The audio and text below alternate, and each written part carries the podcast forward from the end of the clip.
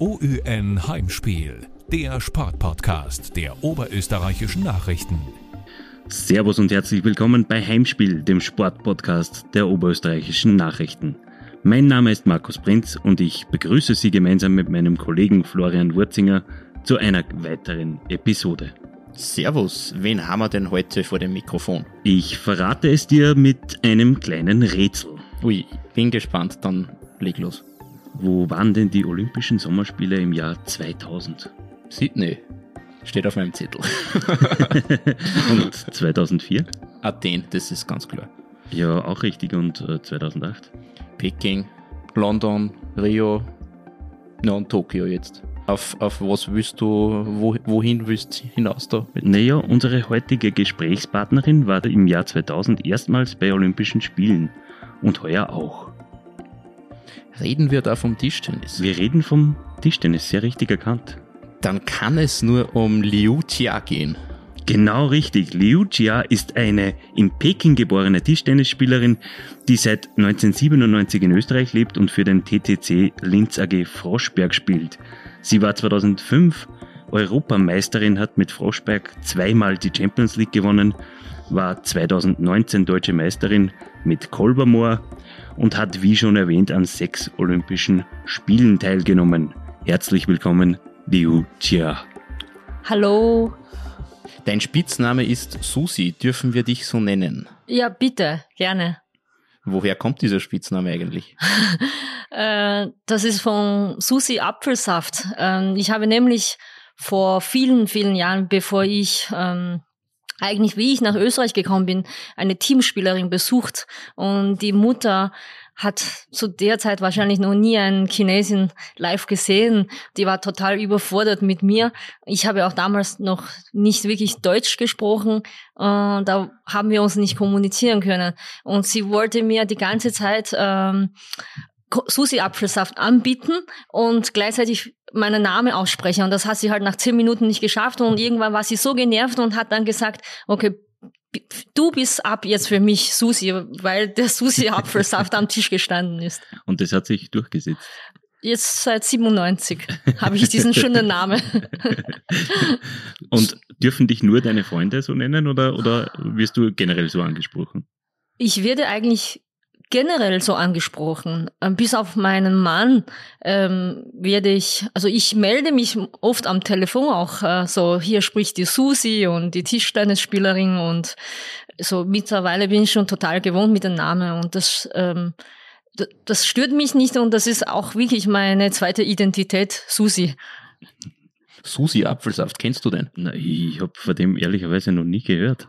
Ich habe da ein paar so Gedankenspiele, du bist eigentlich nur glimpflich davongekommen, weil es hätte ja irgendwas anderes am Tisch stehen können. Obi oder ja, ja, das haben jemand schon einmal Scherz gemacht. Hanna. ja. So, so circa, ja genau. genau. Na, aber dann, dann dürfen wir bei Susi bleiben, sozusagen. Zum Glück ist kein Freistädter Festbock rumgestanden am Tisch. genau. Sonst wärst du jetzt vielleicht der Festbock. Das, das war auch mein Gedankengang, genau. ja, genau. genau. Lassen wir das. Dann lassen wir das Thema. Ähm, du kommst gerade von den Olympischen Spielen nach Hause ähm, aus Tokio. Wie, wie war's? Ganz grob. Ähm, es war anders, wie es früher waren. Ähm, natürlich, wir waren auch mental alles vorbereitet. Ähm, wir sind schon, also ich bin seit 9. Juli in Tokio gewesen, das war circa vier Wochen lang. Wir haben vom ersten Tag an die Maske getragen bis zum letzten Tag, auch sogar in der Kraftkammer. Und das, äh, das hat man früher von den Olympischen Spielen nicht so gekannt. Natürlich, ähm, wir haben strenge Regeln gehabt. Wir haben bis um sechs Stunden gebraucht, vom Flughafen bis zum Hotel oder zum Dorf. Und so alle diese Kontrolle war, also wie natürlich ganz was Neues für uns. Im Olympischen Dorf war das schön. Man hat äh, wirklich verschiedene Sportler aus verschiedenen Sportarten wieder gesehen. Das ist äh, natürlich die größte Sportereignisse aus äh, der ganzen Welt und äh, da haben wir die Dimension wieder einmal gespürt. Das Olympische Dorf ist wie immer so riesig. Man hat sogar drinnen Busse, Fahrrad, alles Mögliche gehabt, damit man von A bis Z kommt das Mensa, das Essen miteinander, das war zweistöckig. Ähm, da sind über 10.000 Sportler mit äh, Trainern drinnen gesessen. Ähm, ja, also natürlich, wir sind total ähm, immer begeistert auch von dem Zimmer, weil die Decken, also das ist olympische Decke und das haben wir auch nach Hause mitnehmen dürfen. Da haben wir ganz behutsam die vier Wochen geschaut, dass es nicht schmutzig wird. Das haben wir sofort angepackt beim Nachhausefahren. Insgesamt haben wir schon natürlich neben dieser Corona-Pandemie trotzdem uns auch sehr fokussiert auf den Sport, weil dort wollen wir alle die beste Leistung bringen, am liebsten die Medaille dann noch zu gewinnen. Und daher, ich glaube, das war schön, wenn man jetzt aus dem, aus dem Zimmer kommt, so viele hübsche athletischen Sportler gesehen haben, aber dann wieder äh, weiß, dass man da ein klares Ziel hat für das Sportliche und äh, insgesamt habe ich die vier Wochen in Japan wirklich sehr, sehr genossen. Ich glaube, man muss das jetzt dazu sagen für die Zuhörer daheim. Die ist jetzt, du strahlst über das ganze Gesicht. Also, also es ist wirklich ein eindrückliches Erle Erlebnis, offenbar. Ja, natürlich für, natürlich habe ich jetzt meine sechsten Olympische Spiele für viele jung, also jungen Athleten, wenn sie zum ersten Mal dabei waren, waren sie auch natürlich jung und weg von dieser Dimension. Und äh, man sieht überall natürlich die olympische Logo und die olympische Ringe. Und dort war kein einziger Tag, kein Sekunden frei. Alle haben dort dann versucht, Fotos zu machen. Und äh, im Dorf hat man gesehen, die besten Sportler auf der ganzen Welt treffen sich. Und natürlich, wir haben uns gegenseitig angefeuert. Wir haben alleine im österreichischen Team habe ich alle Sportler gesehen, haben wir uns jetzt gegenseitig Daumen gedrückt, haben dann Austausch gemacht und wie war's? Da gibt's natürlich dort Siege und Niederlage und wir haben uns gegenseitig auch gratuliert und auch getröstet und, äh, und das ist neben dem Sport auch ein, also ein gutes menschliches Gefühl, dass man als Team, als Familien dort ist und äh, mit eigenem Team im eigenen Gebäude und dann füreinander auch kämpfen, für das Land kämpfen, war für mich nicht nur dabei zu sein, so das Schöne, sondern auch eine große Ehre. Mhm es waren deine sechsten Olympischen Spiele, also du weißt auch, wie es ist, äh, Olympische Spiele nicht während einer Pandemie zu bestreiten, aber dieser olympische Spirit dürfte trotzdem auch ungebrochen gewesen sein, trotz Pandemie, weil man stellt sich vor, das olympische Dorf ist nicht so, wie es in Rio oder in London war beispielsweise, aber du kommst ja aus dem Schwärmen gar nicht mehr heraus. Ja, weil das ganz was Besonderes ist, das erlebt man vielleicht jedes Jahr Weltmeisterschaft, Europameisterschaft, aber äh, beim Olympischen Spielen, da wissen wir, das ist ein weltöffentlicher äh, Sportereignis und äh, das ist, ich glaube, ich habe in Olympischem Jahr noch nie so viel Medienanfragen bekommen. Natürlich bekommen wir auf einmal so viel Aufmerksamkeiten und äh, einmal im vier Jahren hat man die Chance, sich zu präsentieren mhm. und äh, man bereitet sich auch vier Jahre lang vor für das und es ist auch für uns Sportler wirklich äh, eine das eigentlich das wichtigste Sportereignis und daher natürlich schwärme ich äh, von dem. Aber auch die Einsamkeit hat nicht jetzt mich nicht gestört, weil wir waren wirklich vier Wochen wegen der Pandemie nur im Zimmer oder in der Halle. Ich habe keinen Millimeter jetzt äh, außerhalb dem Olympischen Dorf mich bewegen äh, können und äh, wir waren wirklich mehr oder weniger angesperrt in einer Blase und das vier Wochen lang. Und das ist normalerweise unerträglich, aber das habe ich also persönlich locker erst geschafft, weil der Tag mit Vorbereitung, mit Training, mit äh, natürlich Gespräche mit anderen Sportlern ist so schnell vergangen und äh, das ist wirklich vier Wochen wie im Flug jetzt vergangen. Mhm. Mhm. Wie zufrieden bist du denn äh, rein sportlich? Du bist im Achtelfinale ausgeschieden, äh, summa summarum. Was sagst du zu deinem Auftritt? Ich habe, ich kann sagen, mit gutem Wissen, Gewissen, ähm, ich habe mein Bestes gegeben. Ähm, es hat sicher jetzt mit meinem jetzigen Zustand auch nicht für eine Medaille gereicht, weil äh, Asien ist China, Japan, die sind so souverän, die sind schon eine Klasse für sich. Aber ich habe jetzt ähm, ein wirklich gutes Trainingslager gehabt und äh, mich bestens vorbereitet, auch äh, mental, dass ich jetzt ähm, ein paar Spiele dann noch geschafft habe, weil ich, glaube, manche Leute wissen, dass ich ein bisschen Olympia-Blockade habe. Ich habe sechs Olympischen Spielen, davor habe ich oft einmal ein, zwei Runden geschafft und dann habe ich verloren. Ich war immer so nervös, so aufgeregt und dieses Mal kann ich sagen, ich habe äh, Mentaltraining ohne Ende gemacht. Ich habe die Videoanalyse ohne Ende im Zimmer gemacht. Ich bin brav wirklich im Zimmer geblieben, nicht herumgelaufen, um anderen Sportler jetzt anzuschauen, um äh, mich ablenken zu lassen, sondern ähm, ich habe meine Leistung abrufen können. Ich habe leider natürlich bis zum Ende körperlich das nicht geschafft, dass ich wieder meinen Rücken gespürt habe.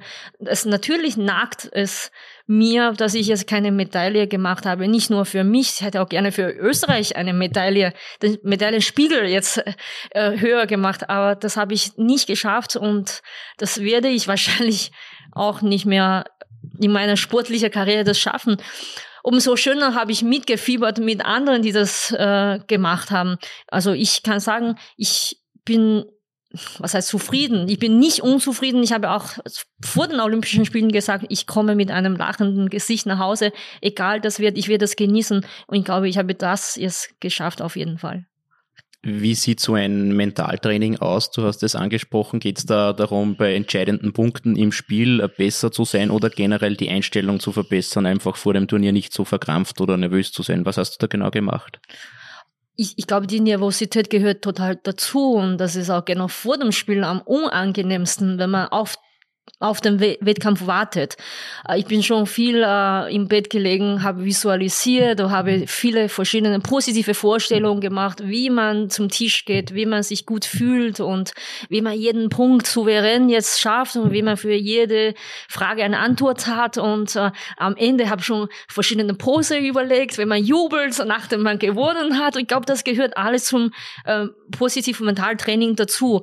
Ähm, natürlich äh, konkret im Fachlichen habe ich dann meine eigenen Spiele auch äh, verinnerlicht, äh, wie gut meine Vorhand jetzt schlägt, äh, wie schnell meine Beine sind, wie klar ich im Kopf bin. All, ich kann, glaube ich, tagelang über meinen Mentalprozess jetzt erzählen und das war total anstrengend. Mein Kopf hat am Ende geraucht und ich habe auch immer wieder mal am Balkon die frische Luft gebraucht und das war anstrengend, aber das hat sich ausgezahlt. Ich glaube, im Leistungssport ist äh, eine Vorbereitung um und auf für ein gutes Ergebnis am Ende. Auch auf der mentalen Seite logischerweise. Dann. Ja, am ja. Ende glaube vor allem im Olympischen Spielen, dort wo alle gut können, wo alle mhm. sich schon qualifiziert haben, geht es sehr viel um Mentalstärke. Mhm. Deine Kollegin Sofia Polkanova ist ebenfalls im Achtelfinale gescheitert. Dasselbe im Mixbewerb mit Stefan Fegerl. Und im Teambewerb der Frauen, bist du aus österreichischer Sicht zufrieden oder wäre da insgesamt im Team vielleicht mehr drinnen gewesen?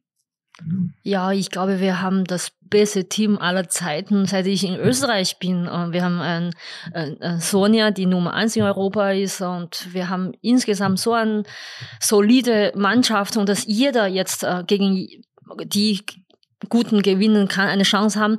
Wir haben so ein Pech gehabt in, in der Auslosung. Ja. ja. wir haben nicht gewusst, wie wir gehört haben, wir spielen erste Runde gegen China, ob wir lachen oder weinen sollen. Das mhm. war die erste Reaktion. Wir haben uns angeschaut, haben alle gelacht. Ha, das kann nicht sein.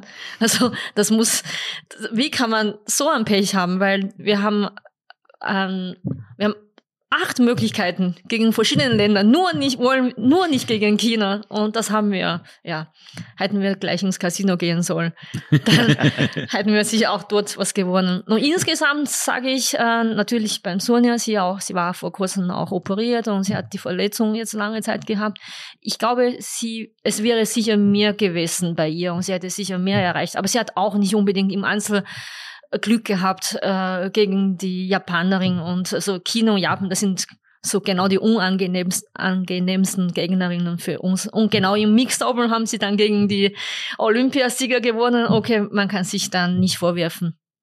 Du sprichst auf das Mixed-Finale an, in dem äh, die Tischtennis-Großmacht China tatsächlich gegen äh, Japan verloren hat. Wie bitter ist das eigentlich für China? Boah, ich, Wahnsinn. Also das hat China nicht geschmeckt. Das hat uns alle jetzt einmal geschockt. Äh, ich muss ehrlich sagen, das Mix-Finale habe ich gar nicht mehr schauen wollen, weil am nächsten Tag habe ich selber selbst auch äh, gespielt. Ich wollte nicht so emo emotional werden. Genau das Ergebnis war spannend und äh, ich glaube, China hat dann auch ähm, natürlich im Olympischen Spielen nach diesem Finale die eine Spielerin ausgetauscht für die Mannschaft. Wir haben ja gewusst, wir spielen gegen China. Wir haben auch in, in der Trainingshalle China beobachtet. Wir haben dann vor Mannschaft äh, Bewerb gesehen, dass die eine, die Mix verloren hat, nicht mehr trainiert hat. Wir haben sofort gewusst, uh, ups, sie haben ausgetauscht. Und äh, also sie tut mir voll leid, weil man weiß, welchen Druck äh, sie haben und was sie da auch geleistet haben. Ja, also Kino Japan, man weiß auch, dass die Beziehung wollen wir nicht vertiefen. Es ist eine ewige Rivalität, oder? Ja, voll. Ähm, ja, und ich glaube auch genau, Japan kann China momentan sehr gut herausfordern. Und das haben sie jetzt natürlich in Japan im Finale geschafft gegen China. Und China, ich glaube, hat seit den letzten Olympischen Spielen, seit, seit ich gespielt, mitgespielt habe, noch keine einzige Medaille verloren, das Gold. Mhm. Ich, also ich behaupte das und äh, gleich im Mixdoppel und wo, wo die Tür geöffnet hat, weil das war, das sind, das ist die erste Goldmedaille und was China nicht gleich geholt hat. Ich glaube, das hat nicht nur Tischtenniswelt, sondern ganze Kino im ganzen olympischen Dorf ähm, eine Bombe geschlagen. Mhm. Du bist, äh, du hast es vorhin angesprochen, du bist nicht ganz fit nach Japan geflogen. Ähm, deswegen die Frage, wie geht's dir jetzt und wie, wie, wie sehr haben dich äh, die Rückenprobleme ähm, beeinträchtigt? Ähm, also es ist ein ständiges Auf und Ab mit dem Rücken und äh, ich glaube, viele Menschen haben Rückenschmerzen, kennen dieses äh, das Gefühl, es geht mir jetzt sicher besser als ähm, ähm, vor ein paar Wochen. Ich hatte richtig Bandscheibenvorfall gehabt und bin wirklich eine Woche lang gelegen. Habe ich dann nach einer Woche trainiert und habe ich im Training wieder einen Rückfall gekriegt und bin ich wieder eine Woche gelegen. Und das, äh, ich habe geschrien beim Niesen, äh, Husten und Schneuzen. Alle diese Bewegungen haben mir so wehgetan. Ich habe in der Nacht nicht schlafen können, weil jede kleine Bewegung hat gesticht und also beim zweiten Rückfall vorm Tokio habe ich schon gedacht, das wird schwer werden, weil wenn der Körper nicht erlaubt, brauche ich nicht hinfliegen, nur um dort zu stehen. Und dann habe ich aber wirklich das beste Team auch in Oberösterreich, jetzt in Linz gehabt, im Olympiazentrum. Und die haben rund um die Uhr jetzt äh, auch für mich wirklich therapiert. Und Gott sei Dank, dank auch meinem eigenen Körper, dass es äh, sich wieder so schnell erhol, äh, erholt hat. Und dann natürlich in Tokio habe ich auch ein sehr gutes äh, Medical Team gehabt aus Österreich. Und also das ist viel wert für uns Sportler. Weil die Verletzungen, ja, wenn die da sind, müssen wir schauen, dass wir im Griff kriegen. Und ähm, natürlich dann habe ich im Viertelfinale diesen einen Stich gekriegt und ich habe am Anfang schon gedacht, boah, das ist wieder das genau das Gefühl wie, wie Bandscheiben. Aber natürlich Adrenalin war so stark und dass ich das noch ausgeblendet habe, dort gestanden bin. Ich wollte unbedingt das Spiel zum Ende spielen, auch wenn das vielleicht äh, keine Hoffnung mehr war zum Gewinnen, aber man gibt an Olympischen Spielen kein Spiel auf. Und ähm, da habe ich äh, natürlich äh, auch dort rum die, rund um die Uhr Therapie gehabt und die haben dann bis zum Teamspiel super viel geholfen. Nur eine Verletzung und vor allem so chronische Verletzung als Leistungssportler, ich glaube, damit werde ich leben müssen. Ich spüre natürlich immer wieder Rückenschmerzen, aber wenn ich jetzt nicht, also die höchsten Leistungssport betreiben muss, kann ich sehr gut damit umgehen. Rückenprobleme im Spitzensport, das mag man sich gar nicht äh, erst recht vorstellen. Wie schädlich ist denn äh, Tischtennis für den Körper generell? Ich glaube, äh, man sagt, Sport ist Mord, äh, zu viel Sport ist Mord. Äh, natürlich, wir wissen, dass in allen Leistungsbereichen, so wo wir uns bewegen, da haben alle Probleme. Jetzt, ich würde gar nicht wissen, was äh, ein Sabsi hat vom Judo oder man hört immer wieder Band oder die Skifahrer und wir haben sehr viel Abnutzungen. Also bei mir, ich hatte schon Handgelenk, Tennisellbogen, Schulter, jetzt äh, Nacken. Ähm, ja, schädlich. Ich weiß es nicht. Ich mache das leidenschaftlich. Ich kann schon, ich mache das freiwillig. Niemand zwingt mich jetzt zum irgendwas zum Spielen. Und äh, natürlich, ich sage am Ende, der Körper, die Gesundheit hat Vorrang und man soll nicht es um das Leben riskieren. Tue ich auch nicht. Und natürlich für die vier Wochen habe ich alles getan, aber jetzt habe ich wieder Erholungsphase. Und ich glaube, da wissen alle Sportler, wo die Grenzen sind und wir achten sehr sehr, sehr auf unsere Gesundheit. Das ist unser Kapital auch. Ich glaube, da mache ich mir keine Sorgen um die Sportler. Du bist jetzt 39, ich glaube, das, das dürfen, dürfen wir verraten. ähm, dürfen wir uns ein siebtes Mal bei den Olympischen Spielen erhoffen? 2024 in Paris, wenn ich nicht ganz falsch bin. ich glaube nicht, äh, denn äh, ich habe schon eigentlich damals, bevor das verschoben worden ist, gesagt, ja, ich glaube, das ist bis um Tokio mache ich noch und dann ist aus. Natürlich, wir wissen, wir haben 2021, das Jahr geht zu Ende und dann nur mehr zweieinhalb Jahre, das geht schnell, da ist man in Paris. Ähm, ja, ich äh, wackle gerade, aber ich will auch nicht ein ständiges Hin und Her tun und ich glaube, irgendwann ist Zeit auch loszulassen ich glaube für mich, auch für meine momentane Situation dabei sein wäre zu wenig jetzt für Paris. Und wenn ich weiß, okay, dort wird auch eine Medaille nicht reichen und ich möchte sicher nicht als Tourist jetzt nach zum Olympischen Spielen fliegen. Und daher äh, habe ich schon äh, auch öffentliches angekündigt, äh, international ist beendet und äh, ein, eine andere Chance soll im Leben sein. Ich will auch gerne mal was anderes erleben und äh, daher ähm, kann ich mir persönlich nicht vorstellen, noch nach pa Paris zu fliegen.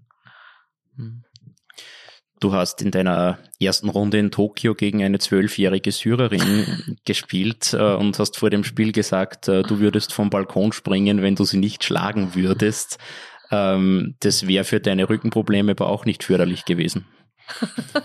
also das allererste muss ich sagen, ich habe mich öffentlich dann für diese, diesen, diese Aussage entschuldigt. Ich habe auch E-Mails äh, durch Verband jetzt gekriegt. Jemand hat auch sich beschwert, dass ich jetzt als äh, Leistungssportlerin eine öffentliche Funktion, Vorbildfunktion habe für die Jugendlichen. Sowas sagt man nicht. Okay, Entschuldigung auch noch einmal, das war nur ein Scherz. Ähm, und meine Tochter hat auch nach diesem Satz dann gesagt, Mama, tu bitte das nicht. Ich brauche dich, ich liebe dich, egal wie du spielst, auch gegen sie. Aber bitte verliere nicht gegen sie. Hat sie gleich auch gesagt. ähm, also ich habe im zwölften Stock in Tokio gewohnt und das wäre hoch genug, runterzuspringen, aber das Leben ist zu schön und egal, ob man jetzt äh, eine Olympiamedaille gewinnt oder nicht. Und das war wirklich, ich wollte nur alle zum Lachen bringen. Du hast sie dann sowieso klar geschlagen, ähm, aber ist es nicht besonders unangenehm gegen so aufstrebende Talente ähm, zu spielen oder, oder wie, wie sehr kann man das dann mit der Routine, die man hat, ähm, erzwingen, so einen Sieg? Ich, es war sehr unangenehm. Ich habe wirklich äh, Schiss gehabt. Ich denke, sie ist zwei Jahre älter als äh, meine Tochter und äh, was ist, wenn ich so nervös bin und sie kann was und äh, boah, ich habe auch mental mehr gearbeitet als ihr zuvor und äh, sie nicht unterschätzen ähm, und äh, mein eigenes Spiel spielen und ich habe genauso schlecht gespielt äh, gegen sie, weil ich nervös war. Aber natürlich ähm, nach so vielen Jahren weiß, wusste ich schon, wie ich ein klein, junges Mädchen noch im Griff haben im Spiel. Und ich habe natürlich sehr viel variiert und sie aus dem Konzept äh, gebracht und sie hat nach dem Spiel selbst gesagt, sie hat so schlecht gespielt. Ich glaube, man kann gegen mich schwer gut spielen, weil mein Spiel sehr unangenehm ist und sehr taktisch ist. Ich lege nicht viel Wert auf sehr viel oder ich vermeide auf sehr viel Ballwechseln. Mhm. Ich äh, möchte gleich äh, meine Gegnerin killen und genau so habe ich gegen sie gespielt und ich glaube, dass äh, ähm, sie wird wahrscheinlich auch ähm, beim nächsten Spiel, falls wir wieder mal gegeneinander spielen, spüren. Äh, das ist halt meine, mein Spielstil. Und natürlich habe ich vor dem Spiel auch keine, ein, kein einziges Video gefunden im Internet. Äh, wie spielt sie, wer ist sie? Und alle haben gesagt, ja, aber sie hat schon Talent. All, alle haben so mit mir gesprochen, darf sie nicht unterschätzen. Das hat mich so nervös gemacht. Mhm. Ich bin nur froh am Ende, dass das Spiel vorbei war und wir sind aus äh, der Halle gekommen die ganze Medien, äh, das war wie ein Olympia Gold Finale, wirklich. Das waren vom New York Times bis zum Deutschspiegel haben uns interviewt und äh, Wahnsinn, was für Medien jetzt Spektakel. Mhm.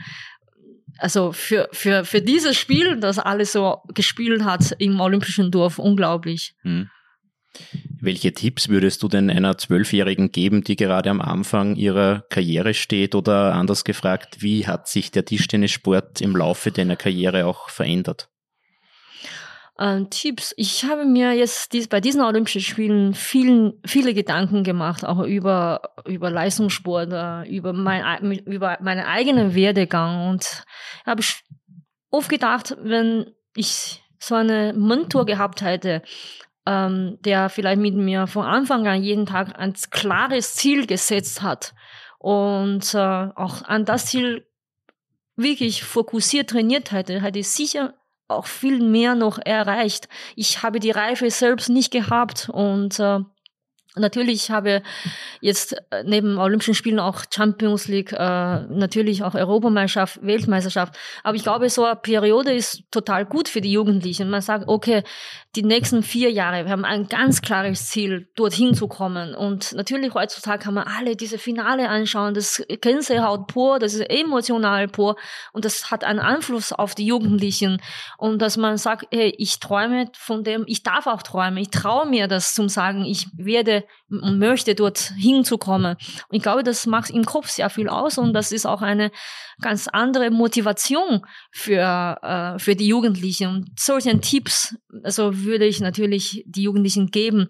Ähm, natürlich, man soll viel trainieren, dis diszipliniert sein. Das ist eine harte Schule. Das ist nicht jetzt äh, nur äh, zwei Stunden trainieren und dass das ausreicht für Spitzensport. Hm. Und da braucht man sehr, sehr viel ähm, stärken, meiner Meinung nach. Ähm, der Sport hat sich ähm, insofern verändert, meiner Meinung nach, ähm, dass es wirklich sehr professionell geworden. Ähm, ich weiß, wie ich 97 nach Österreich gekommen bin, da habe ich nicht zweimal am Tag trainieren können. Da haben alle anderen Schule gemacht und äh, vielleicht noch vor dem Training Fußball gespielt und, und dann 40 Minuten Tischtennis, das war's. Aber heute, wir haben im Froschberg bei uns in Liesfeld eine Trainingsgruppe, das sind lauter äh, Jugendlichen, die Tag und Nacht trainieren für ihre Ziele. Und, und wir haben jetzt äh, auf der Google die Olympia, das Olympiazentrum, wir haben eine Wissenschaftsmannschaft, wir haben Ernährungsexperte, Physioteam, Masseur und dass wir rund um die Uhr dort betreut sind, das wäre vor 22 Jahren undenkbar. Ich glaube schon, dass die Rahmenbedingungen immer besser werden für Leistungssport und äh, ja, wünsche mir natürlich auch, dass in den Schulen das auch wertschätzt wird, dass die Kinder und Jugendlichen Chance haben, ähm, auf verschiedenen Sportarten, dass sie das ausprobieren können, dass es sie dann natürlich weiterhin gefördert werden. Wie wird es jetzt beim Verein in Froschberg weitergehen? Ähm, wann beginnt da die Meisterschaft? Ist ja gar nicht mehr so lange hin. Ja, leider. Die Pause ist immer zu kurz. Wir haben jetzt ähm, äh, Anfang September Bundesliga-Opening. Das ist für uns ähm, ähm, ja ein Muss zum Gewinnen. Also wir wollen den Meistertitel in Österreich holen und wir haben bisher, seit ich in Österreich bin, immer gewonnen. Ähm, also wir haben gesehen bei der Bundesliga, dass äh, viele andere Mannschaften, Vereine auch stärker geworden sind. Das ist auch gut so für den Sport. Und wir müssen gut spielen, wir bekommen nichts geschenkt. Und mhm. das ist erst einmal Saisonbeginn. Und dann natürlich im November haben wir wieder äh, die Gruppenphase der Champions League. Wir haben wieder in Linz spielen dürfen. Juhu. Also äh, wir haben wieder eine eigene Bubble dann für diese Champions League, auch wegen Corona. Und äh, da müssen wir schaffen, dass wir aufsteigen. Und dann steigen wir halt in den Viertelfinale. Und das klare Ziel für diese Saison für mich persönlich ist natürlich mit Froschberg den Titel zu holen. Und davon träume ich und ich habe letztes Jahr schon geträumt und Comeback von Deutschland für Linzer Froschberg haben wir dann im Finale nicht geschafft. Das hat lange genacht bei mir und äh, wir werden heuer natürlich alle miteinander wieder versuchen, den Titel zu holen.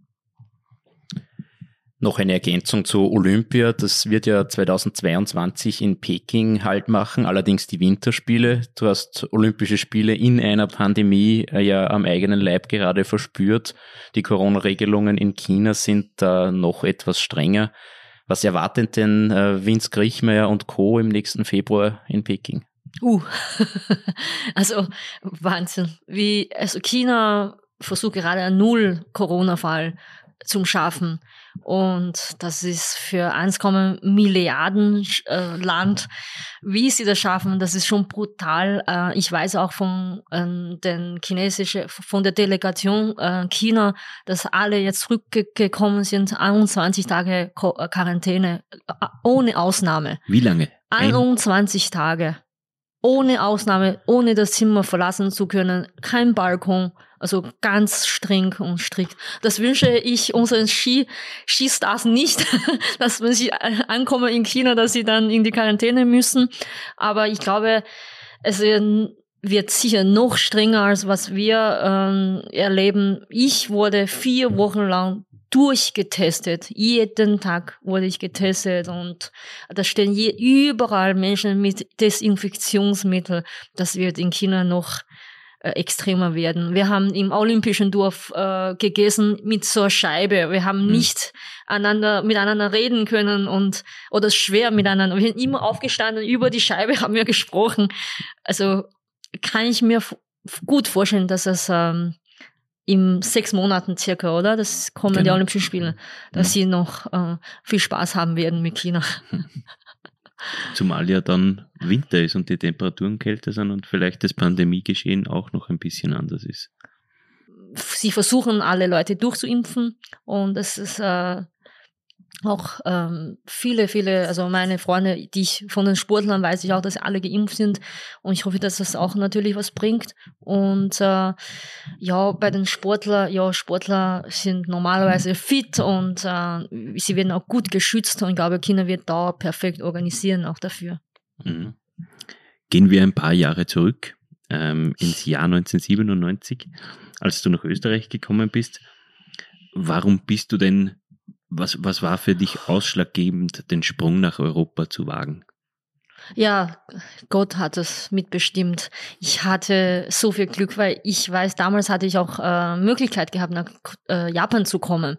Und die Anfrage war schon da und, und parallel ist äh, Österreich auch ähm, gekommen, hat auch angefragt. Und ich bin so froh, dass ich damals instinktiv gesagt habe, ich will jetzt äh, Europa sehen, ich will vor allem Österreich sehen. Ich habe Österreich, ich habe nicht mal gewusst, wo Österreich ist und welche Sprache. Ich habe alles nicht gewusst. Aber das Einzige, was ich weiß, ist äh, Sisi, die Prinzessin. Und die Filme. Die Filme, ich glaube, die habe ich zehnmal gesehen. Sound of Music. alle, also sie war so schön für mich und die ganzen Schlösser und die Berge und das ist ja Natur pur und das kenne ich gar nicht von Peking. Ich bin in Peking geboren und, äh, und vor allem auch im Internat. Ich habe in meinem Leben nicht viel gesehen, nur in dem Film habe ich gesehen. Seen, äh, schöne Natur und hübsche Menschen und Prinzessinnen, Prinz und da habe ich gesagt, na, zu meinen Eltern habe ich gesagt, ich entscheide. Zum ersten Mal in meinem Leben darf ich entscheiden. Ich komme nach Österreich.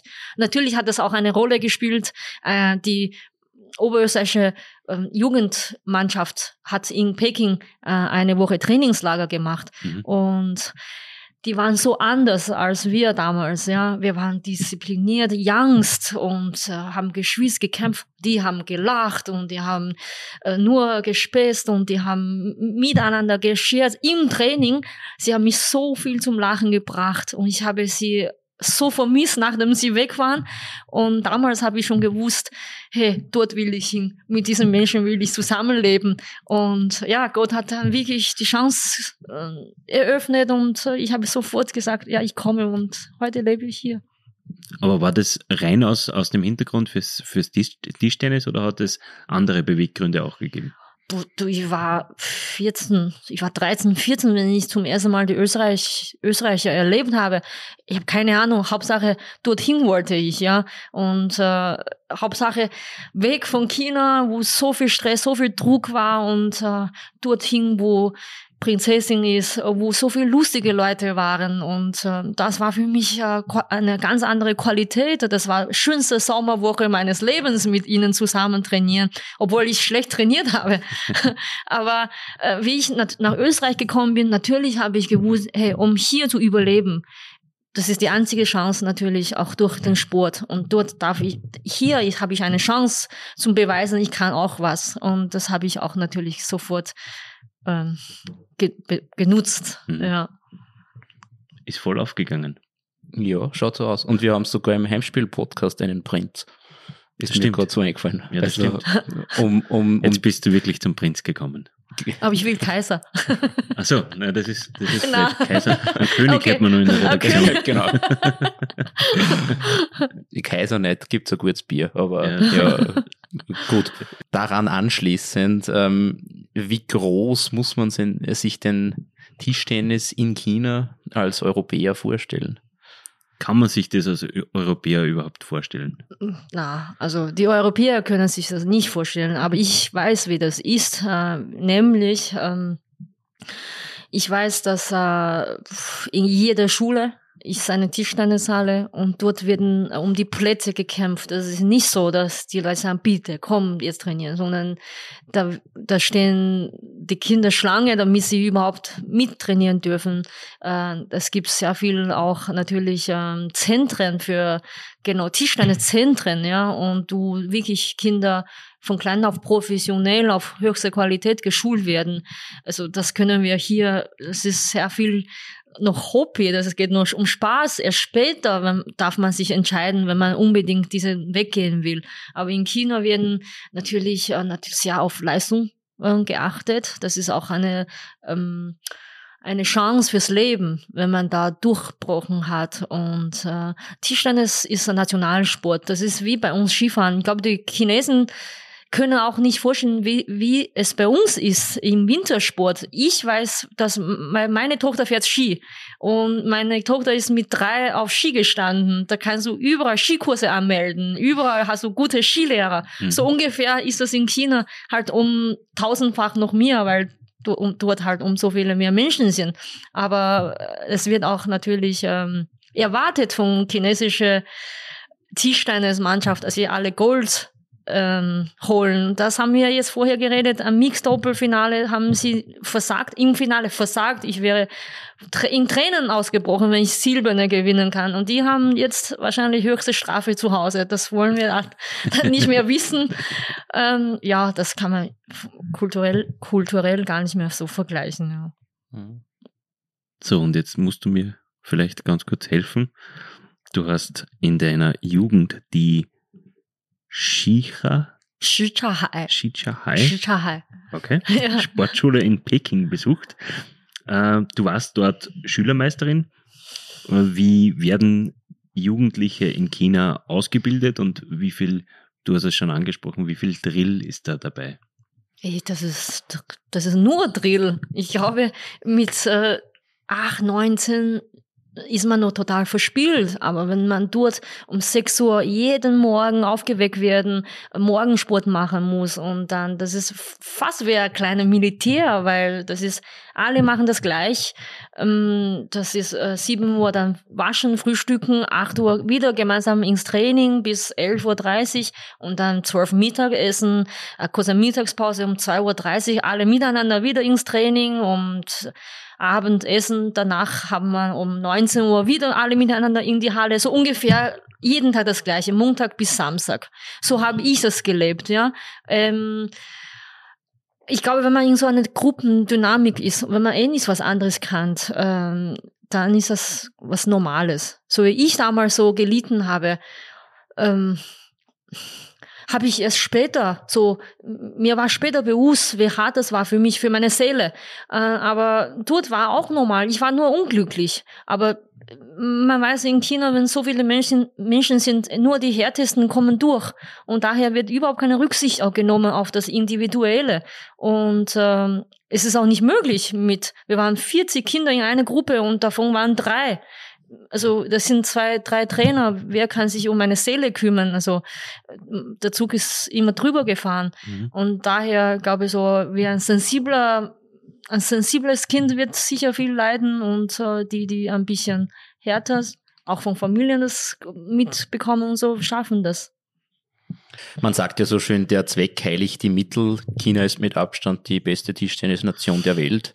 Ist äh, dieser gnadenlose Drill, dieser Druck, der erzeugt wird, letzten Endes das chinesische Erfolgsgeheimnis? Ja, sicher. Also wenn wir die Österreicher so drillen, schaffen wir auch. 100 Medaille. Aber ich weiß nicht, ob das sinnvoll macht. Ähm, eins muss ich auch sagen, ich weiß auch, dass ja, also erst bei den Olympischen Spielen hat man sehr viel mitbekommen, zum Beispiel diese Turmspringerin, die ist 14, die jüngste, die hat zwei, oder Gold gewonnen, die ist momentan eine Heldin. Aber das wird auch in China kritisiert, dass äh, solche Kinder aus Armutfamilien kommen, die haben keine andere Möglichkeit, äh, als Kinder zum Sport zu, kommen, zu schicken, auch in verschiedenen Sportarten wie Gewichtheben. Da kommen schon sehr viel, da bekommt man mit, dass die Familien ähm, nichts anderes anbieten können. Das ist äh, durch Sport können sie schon ein besseres Leben schaffen. Und ich glaube, das ist in China ja unvorstellbar, was wir hier also für Ressourcen, für gutes Lebensqualität haben, in China zum Teil unmöglich war. Und daher habe ich auch gewisse Verständnis ähm, Verständnis, ja, das ist hart, ich bin Mutter, ich will auch, dass mein Kind neben äh, guter Leistung ein gutes Leben haben, das was menschlich dahinter ist. Aber ich glaube, in China wird dort nicht hinterfragt. Und das wird aber langsam auch in Form über Social Media auch heiß diskutiert, ob das Sinn macht, ob man ein bisschen Rücksicht auf solche Kinder nehmen, auch wenn sie jetzt Superstar sind, Goldmedaille, Gewinnerin sind, dass sie nebenbei eine gute Ausbildung kriegen, dass sie da eine Chance auf späteres Leben auch haben. Das finde ich auch ein super Ansatz. Mhm. Was kann sich denn Österreich von der chinesischen Tischtennisausbildung abschauen? Äh, ich glaube, ich alleine habe schon viel verändert im Tischtennissport, denn äh, wie ich gekommen bin, da gab keine Tischtennis professionelle Gruppe und ich war schockiert, wie ich gesehen habe. Vom Training war eine Stunde Fußball spielen und äh, natürlich ähm, China hat Hunderttausende, Millionen Kinder und Jugendlichen, die das machen. Das haben wir nicht, ja. Also was was wir machen können, wir müssen im Nachwuchsbereich viel mehr noch investieren. Ich appelliere auch an Schulsport. Das wäre eine Vision für mich und dass wir in allen Schulen nicht nur Tischtennis, verschiedenen Sportarten jetzt verbreiten in Oberösterreich zu einem wirklichen Sportland, Sportkultur machen, brauchen wir Kinder und Jugend, Jugendlichen. Und, äh, und da, glaube ich, werden wir natürlich aus so vielen Kindern mehr Chancen haben, die, die auch bereit sind für Leistungssport. Äh, die Talente haben, können wir äh, fördern. Und äh, wenn wir jetzt nur vier Österreicher haben, ist schwer. Wenn sie morgen sagen, ich habe keine Lust mehr, ich höre auf. Wir haben die Ressourcen gar nicht. Ja? Und ich, ich bin zu 100% überzeugt, dass äh, wir hier mega viele Talente in Österreich entdecken, in allen Sportarten. Aber da muss man ja dann weiterhin immer diese Leute auch führen. Und da geht mir natürlich ab, dass dann die Talente dann verloren gehen. Und äh, ich bin auch nicht erst so ein Fan von Drillen. Ich lege viel mehr auf Qualität und an Know-how. Das heißt, ähm, gute, gute Trainersausbildung und dass sie jetzt die besten äh, Technik, besten Erfahrungen weitergeben. Und ich lege immer viel Wert auf Mentaltraining, Persönlichkeitsentwi persönliche Entwicklung, weil nach dem Sport gibt, geht das Leben weiter. Da muss man auch als Mensch sagen, hey, Sport ist eine Schule, Sport hat mich nicht nur jetzt zum Superstar gemacht, Sport hat als, mich als Mensch gestärkt und mit allen diesen positiven Aspekten. Und ich glaube, da also habe ich eine kleine Vision für was Sport heißt, was Sportland, was Sportkultur heißt. Und äh, Entschuldigung, jetzt bin ich weg vom Thema, aber Tischtennis ist nur ein kleiner Mini-Teil von, von einem Land. Und natürlich, ich habe jetzt viel erlebt, seit ich zurück bin. Die Kinder haben mich angesprochen. Ich habe dich zugeschaut, ich habe Daumen gedrückt und man hat äh, die strahlenden Augen gesehen. Da, da freue ich mich, wenn ich die Kinder zum Sport bewegen können, wenn sie gerne Tischtennis machen, umso besser. Ähm, aber mein Kind selbst spielt kein Tischtennis. Hauptsache Sport, Bewegung, Freude dran und äh, natürlich verschiedene Erfahrungen durch Sport auch sammeln. Und das wäre schön für mich. Im Tischtennis hat man es ja versucht, auch Kinder zum Sport zu bringen, unter anderem mit der Werner Schlager Academy, die aber 2016 wieder ähm, den Betrieb wegen einer Insolvenz beenden musste. Warum schafft das Österreich nicht? Oder anders gefragt, äh, fehlt es in Österreich äh, generell an dem Sport an Stellenwert? Ich glaube, die Leute würden mich schimpfen, wenn ich sage ja. ich glaube, der Sport wird wenig wertgeschätzt, außer Fußball und äh, Skifahren. Äh, das sind Kernsportarten in Österreich. Ansonsten, ja, sagen wir ehrlich, wir sind nach wie vor Randsportarten. Wir werden nicht so eine äh, Präsenz haben in Medien auch. Ähm, nur im Olympiajahr bekommen wir einmal was präsentiert und ansonsten äh, ja, also ich habe nicht das Gefühl, dass wirklich eine Wertschätzung äh, da wäre und äh, man merkt auch äh, von den Zuschauerbegeisterung her und ja, das ist im, im, in China oder in Dänemark, in Frankreich ganz anders. Also die Menschen sind wirklich begeistert in der Halle, die, die, die fiebern mit und das würde ich mir wünschen. Aber natürlich, wenn wir jetzt in der Schule schon immer das erste Sport kürzen, und da verliert ja der Sport an sich schon viel Wert. Und äh, die Eltern glauben, Sport ist unwichtig. Und, und da kann man viel wahrscheinlich noch äh, ändern und verbessern. Könntest du dir persönlich vorstellen, einmal in so eine Rolle zu schlüpfen, als vielleicht als Mentorin oder als Trainerin? Ja, voll. Ich würde voll gerne mit Kindern und Jugendlichen äh, arbeiten. Also mein Kind schimpft mich schon, ich predige dauernd. Ich will sie nur belehren, nur sie schätzt es nicht. Aber ich glaube, anderen Kindern, ich weiß nicht, ich, ich würde so viele positive Sachen jetzt äh, einem Kind mitgeben. Und äh, ich würde voll gerne ähm, wirklich ein Land wie Oberösterreich zum Sportland machen. Und davon würde ich träumen. Ich, äh, vielleicht kriege ich irgendwann, irgendwann mal noch so eine Chance, ähm, da was mitzumachen, mitmachen zu dürfen. Mm, jetzt habe ich Zeit.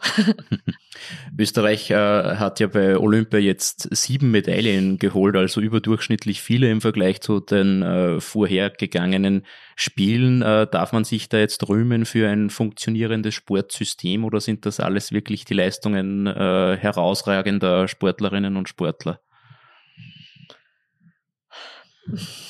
Beides.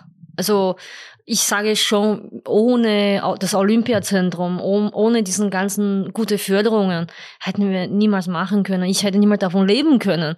Und da denke ich schon, dass wir auch in Ober Oberösterreich äh, gut aufgehoben sind, auch durch das Vereinssystem. Und äh, aber äh, natürlich in erster Linie sind das auch hervorragende Sportler, die äh, Tag und Nacht daran gearbeitet haben. Und äh, ich glaube, dass wir noch mega viel Potenzial haben, dass wir dann für die Zukunft längerfristig gesehen viel mehr Medaille schaffen können. Wir haben gesehen, Ungarn hat mehr Medaille gemacht. Äh, Dänemark hat jedes Mal, ist viel kleiner und hat auch jedes Mal über 20 Medaille geschafft. Und das heißt, wir können noch ganz, ganz viel herausholen. Und äh, ich glaube, die Zukunft spricht wirklich ähm, rosa für Österreich, dass wir noch mega, mega viel äh, wirklich Talente fördern können und dass wir mehr äh, in allen Bereichen, neben Olympischen Spielen auch mehr Europameisterschaft, mehr Weltmeisterschaft äh, da mitmachen können, Medaille gewinnen können. Und ich glaube, da bin ich davon überzeugt, dass ähm, wir nicht ohne einander das schaffen können und dass wir miteinander noch viel mehr schaffen werden. Ein Teil der österreichischen Mentalität ist ja auch der Pessimismus. Wir neigen dazu, immer sehr gerne zu jammern, aber ist das im Sport überhaupt angebracht? Machen wir uns äh, eigentlich viel mehr kleiner, als wir sind? Sudan? Sudern tue ich auch. Das habe ich total jetzt von Österreich übernommen. Aber ich sudere und danach tue ich, gebe ich wieder mein Bestes. Ähm, ja, ja, ich glaube schon, dass wir uns viel zu klein machen und dass wir ich sage, eine gesunde Nationalität ist ja voll cool.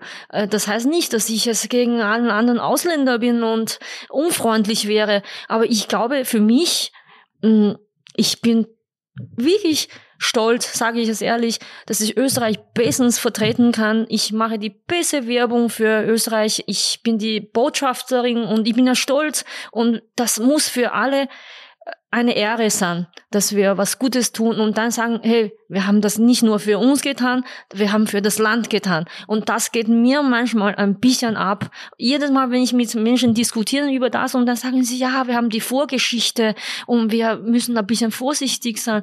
Aber ich rede nicht jetzt über äh, Fand, Fand, also Feindlichkeit gegen andere Menschen. Aber ich bin in einem Olympischen Dorf, ich habe auch das, äh, die österreichische Fahne und das Logo aus Österreich und ich vertrete das Land und natürlich sage ich bin eine Österreicherin und das, was ich tue, ist eine Verantwortung auch an, an, am Land gegenüber. Das müssen wir alle bewusst sein. Wir haben Recht und Pflicht und das ist meine Meinung und da dürfen wir als Bürger, als Sportlerin, als jugendlichen Kinder sagen, hey, ich tue mein Bestes, damit ich dann stolz Österreich präsentieren kann und das finde ich gehört zum Schulpflicht.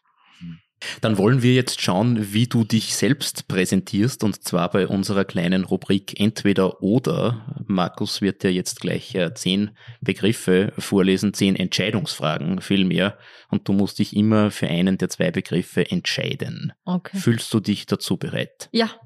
Sehr gut. Dann beginnen wir mit früh aufstehen oder lang schlafen. Früh aufstehen. Vorhand oder Rückhand? Vorhand. Du bist Linkshänderin. Ähm, Gibt es im Tischtennis auch diesen typischen Linkshändervorteil oder, oder wie man ihn vom Tennis zum, Tennis zum Beispiel kennt? Nicht mehr. Es sind fast ausgeglichen. Es sind sehr viele Linkshänder, ähm, die Tischtennis spielen. Hm, okay. Penholder oder Shakehand? Shakehand. Man muss dazu sagen, Penholder ist ja in Asien eher populärer, äh, Shakehand eher in Europa, wenn ich da richtig informiert bin. Äh, du Oder hat sich das auch schon angeglichen? Ja, das war einmal so. Aber man weiß, in China, in allen Parks spielen die Pensionisten noch Panholder, aber die Profi machen schon Shakehand. Mhm, okay. Man muss dazu sagen, das ist die Schlägerhaltung, also die Art und Weise, wie ich den Schläger in die Hand nehme. Genau. genau. Mhm. Ja. Genau. Ähm, Topspin oder Unterschnitt? Topspin. Bist du im Angriff oder in der Defensive stärker? Angreifen, immer. Angreifen und Spiel zerstören. Spiel des Gegners zerstören. Gerne im Spiel. Bier oder Wein? Beides nicht. Semmel oder Kornspitz? Kornspitz, bitteschön. Wir kommen noch drauf, was da, da auf sich hat. Äh, rote oder schwarze Schlägerseite? Rote. Und warum haben die eigentlich unterschiedliche Farben? Ganz ähm, blöd gefragt. ja. Dass man sieht, ob das Vorhand oder Rückhand ist oder was. was äh, ja, weil die Belege, äh, da gibt es so Nopen mhm. und dann glatte Belage und damit, dass man unterscheiden kann. Aber heutzutage machen wenig noch ähm, ja, diesen Nopen. Deswegen schwarz und rot, aber unwichtig. Okay. Aber du hast jetzt äh, doch wie aus der Pistole geschossen gesagt, rote Seite. Gibt es da bestimmte Rituale? Die rote ist irgendwie, ist mir lieber. Hat man da irgendwelche Ticks? Na, das ist die Farbe, das ist Sonnenschein, das ist äh, was Positives für mich und deswegen rot. Okay. Also du hast vorher vom Casino auch gesprochen. Also wenn, wenn du im Casino bist, dann setzt du es auf rot. Ich war noch nie im Casino. nur, nur im Casino essen. Okay.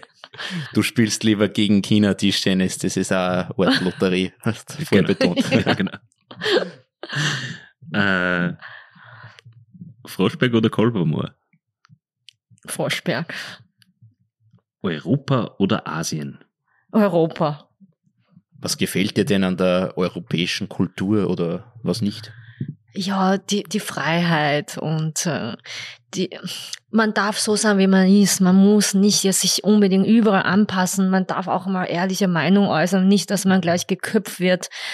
Ähm, ich mag auch dieser Respekt, dass Menschen doch auf Augenhöhe sind, äh, nicht immer diese hierarchisches Denken. Das erlebe ich als geborene Chinesin auch schon in der Familie. Ich habe meine Eltern immer aufschauen müssen. Ich habe meine Eltern lange Jahre gesitzt. Ähm, das mag ich nicht. Und ich bin mit meiner Tochter auch wie beste Freundinnen und äh, diese Freiheit zu Sachen zu entscheiden, was einem gefällt, das gefällt mir einfach. Und man muss sagen, du hast, wie, wie du eh vorhin erzählt hast, über das Lachen der Oberösterreicher, äh, der oberösterreichischen Jugendmannschaft, da, du hast sehr viel übernommen, muss man sagen. Weil ja. Du, du lachst sehr viel und sehr gern. Ja, ich fühle mich wirklich äh, wie ein Kind noch. Ja, zu Hause sagt mein Mann oft, ja, man weiß nicht, wer kindischer ist, ich oder die Anna. Also das ist ja schön, wenn man unbeschwert ist und wenn man immer ein bisschen naiv durchs Leben läuft und äh, sich so wohl fühlt, ja. Und ich strahle das halt aus und äh, verstecke aber nicht, wenn ich einmal traurig bin, lebe ich das auch aus, ohne dass ich mich schämen muss. Hm, sehr schön. Letzte Frage. Dann hätte ich noch eine Frage. Europameisterin oder eine Olympiamedaille? Ah, Olympiamedaille, natürlich. Was war für dich das emotionalste Spiel in deiner Karriere? Hat das mit Olympia zu tun oder war das ganz was anderes? Boah, ich sage mal, auch wenn die schönste Bühne, die größte Bühne im Olympischen Spielen ist, ähm, natürlich für uns gilt jedes Spiel. Also ich will immer gewinnen. Ich habe jedes Spiel gezittert, gekämpft und emotional erlebt und vor allem in einem Finale. Und deswegen, ich finde, diese Frage kann man schwer beantworten. Und äh, ich, ich glaube, für mich sind alle Siege emotional und äh, unvergesslich. Ich kann von jedem Finale in meinem Leben erzählen, wie das war, wie ich mich gefühlt habe, äh, wie war die Nacht danach. Und daher sage ich, dadurch, dass ich noch keine goldene Medaille gemacht habe im Olympischen Spielen, sage ich natürlich, die schönste war die Europameisterschaft, wie ich im Finale ähm, damals gewonnen habe. Und ja, das war, das war's. Würdest du dich eigentlich als Tischtennis-Profi bezeichnen? Oder, weil normalerweise haben ja Profis, und jetzt kommen wir auf das Thema, das wir vorhin angesprochen haben, normalerweise haben ja Profis keinen Brotberuf, sage ich jetzt einmal. huh. Ich war, ich war eine Tischtennis-Profi äh, bis zum Olympischen Spielen in Rio. Ähm, danach war ich nur mehr halb Profi, äh, weil ich äh, in der Firma Backel drin angestellt bin und dort auch äh, für China arbeite. Ich bin die Brücke äh, zwischen Österreich und China. Ähm, äh, daher sage ich, ich bin ein Weltbürger, ich bin, äh, ich kann multifunktionieren und versuche in allen Bereichen mein Bestes zu geben und mache alles, was ich mache, sehr gut. Oh. Ups. Kann man irgendwo auf der Welt vom Tischtennis wirklich leben? Ob man vom Tischtennis leben kann? Also die Asiaten leben sehr, sehr, sehr, sehr gut vom Tischtennis. Also das sind wirklich Profis und leben sehr gut davon. Die leben sehr gut davon, sind auch äh, in China und Japan Megastars. Ähm, auch in Europa so wie Timo Boll oder Ocherov, die, die jetzt gerade auch Medaille gewonnen haben, die leben sehr gut. Die Herren verdienen sicher mehr als die Damen. Äh, das finde ich unfair. Aber okay, die sind auch wahrscheinlich am Markt jetzt halt mehr präsent als wir Damen. Schade. Und äh, also ich habe, ich kann sagen, ich kann, ich als Profi-Sportlerin, ich war, habe ich so, ich bin nicht jetzt eine reiche, eine reiche Frau, aber ich habe gut gelebt und äh, kann von dem Geld, was ich verdient habe, ähm, gut leben, aber ich muss sicher weiter arbeiten gehen. Ich bin nicht jetzt ausgesorgt und äh, bin nicht Federer oder Nadal oder Djokovic. Aber wenn man das alles jetzt so aufzählt, du bist Tischtennisspielerin auf Weltklasse-Niveau. Du bist China-Koordinatorin bei Bakal drin. Du bist äh, Mutter einer achtjährigen Tochter. Acht Jahre, stimmt es? Zehn. Zehn, okay. falsch, falsch recherchiert wieder einmal. Ähm, aber die Frage ist, hat dein Tag jetzt mehr als 24 Stunden oder wie bringst du das alles unter einen Hut? Das ist ja unglaublich. Oh, das ist eine sehr gute Frage. Ich äh, habe ich heute, wie ich hierher zu OJO Nachrichten gelaufen bin, gedacht, boah, mein Tag ist eng. Ich habe am Vormittag trainiert und schnell zum Mittag mal was gekocht und dann ist die Zeit schon weg und jetzt bin ich hierher gelaufen nachher fahre ich direkt auf die Google äh, zur Therapie. Ich habe also wenn ich jetzt ein, einen Wunsch habe, die das erfüllt werden könnte, dann wäre 36 Stunden. Ähm, 24 Stunden ist absolut knapp bei mir, aber ähm, ich arbeite bei allen sehr effizient, ich bin gut organisiert und äh, eine, einen Vorteil habe ich, das, was ich mache, macht mir Spaß und das belastet mich nicht und das ist nicht lästig oder so. Und daher bin ich immer energiegetrunken. Und wenn das nicht der Fall wäre, dann schlafe ich auch, auch einmal ganzen Tag und dann bin ich wieder erholt. Aber ich glaube, es würde nicht funktionieren, wenn es keinen Spaß machen würde. Oder das ist die, doch die Motivation. Ja, genau. Ich glaube, ich habe schon diesen Mut, wenn mir etwas nicht Spaß macht, dann würde ich sagen, na, mache ich nicht oder tue ich nicht. Und äh, aber ich bin sehr gesegnet äh, von allen diesen Sachen, was ich mache, dass, dass ich gerne mache. Und ich mache nebenbei auch Sozialarbeit. Ich äh, arbeite in einem äh, Sozialverein auch für Integration und äh, Migration und so diese Zeit finde ich immer, weil ich das eben gerne mache. Und ich habe halt ein bisschen wenig Freizeit, wie viele Menschen, also brauche ich auch nicht, weil das, was ich mache, ist für mich wie, wie Freizeit und das macht Spaß. Wie viel Unterstützung bekommst du da von deinem Mann bei all deinen Projekten, die du abseits der Familie machst? ja, also ich will ihn öffentlich gar nicht loben, aber ich muss ihn loben. der macht das souverän und hat jetzt auch vier Wochen alleine meine Tochter bestens aufgezogen, bis auf die drei Kilo, dass sie jetzt zu viel hat. ähm, äh, super. Und das möchte ich auch sagen in Europa und vor allem in Österreich äh, mit so einem Mann. Und der hat mir jede Freiheit gegeben. Welcher Mann freut sich, äh, die Frau wegzuschicken, äh, vier Wochen lang. Und ich muss auch nicht jetzt unbedingt äh, ich habe auch nie schlechtes Gewissen gehabt, wenn ich irgendwo auf Trainingslager fahre oder äh, auf Champions League Reise bin. Und da hat er also 100 Prozent, also ist er 100 Prozent Prozent hinter mir und ohne diesen Rückhalt hätte ich niemals so viele Dinge parallel machen können. Aber ja, da, David, gell? sag Danke zu Hause und heute waschst du ab. Wichtiger Nachsatz. Weil du gerade gesagt hast, Fortfahren auf Trainingslager oder so, gibt es da noch irgendetwas, was unbedingt auf deiner To-Do-List steht? Ja, also das höchste auf der To-Do-Liste ist sicher Champions League. Davon träume ich. Zweimal habe ich schon gewonnen mit Forsberg und das dritte Mal ist jetzt sicher ein Traum. Es wird auch nicht einfach werden, weil heuer alle die Mannschaften international in Europa vor allem sehr stark sind und ähm, wir müssen schon bestens uns vorbereiten, auch die beste Leistung äh, bringen. Ähm, nach Champions League habe ich es nicht, natürlich man träumt von Olympischen Spielen, aber das ist jetzt wahrscheinlich für mich kann ich für andere Jugendlichen träumen, für sie. Ich werde vielleicht versuchen, ähm, das sie dorthin zu bringen, aber ich persönlich ähm, muss auch realistisch bleiben. Und dann träume ich im Sport nur mehr davon, dass ich schmerzfrei bleiben, egal was ich dann noch machen, wie viel ich trainiere. Und ja, das ist auch natürlich, das zählt zur Lebensqualität, von dem träume ich am meisten noch. Dann wünschen wir dir, dass all diese Träume in Erfüllung gehen mögen. Wir sagen herzlichen Dank, liebe Susi, für das sympathische Gespräch und äh, wünschen für die Zukunft alles Gute. Dankeschön, danke. Gute Besserung für den Rücken auf jeden Fall. Ja, danke.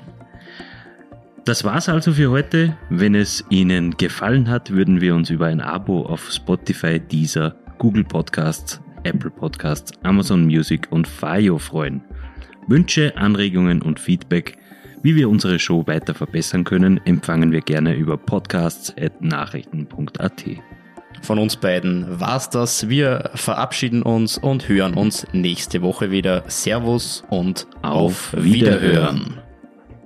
Das OÜN Heimspiel, der Sportpodcast der oberösterreichischen Nachrichten.